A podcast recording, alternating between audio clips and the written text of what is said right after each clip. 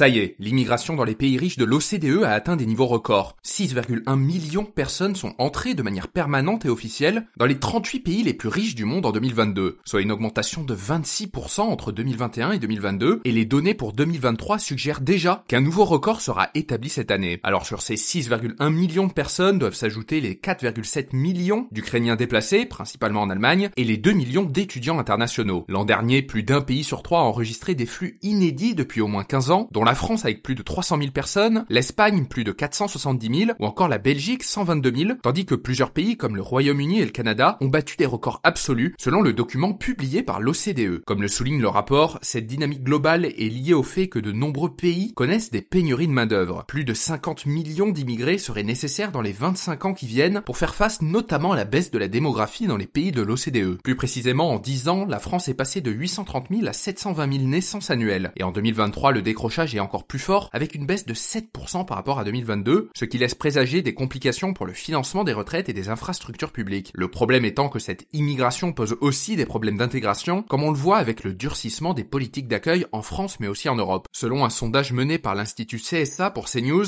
les Français sont 80% à être opposés à l'arrivée de nouveaux migrants sur le territoire national. Et notez que ce podcast est soutenu par Corom l'épargne.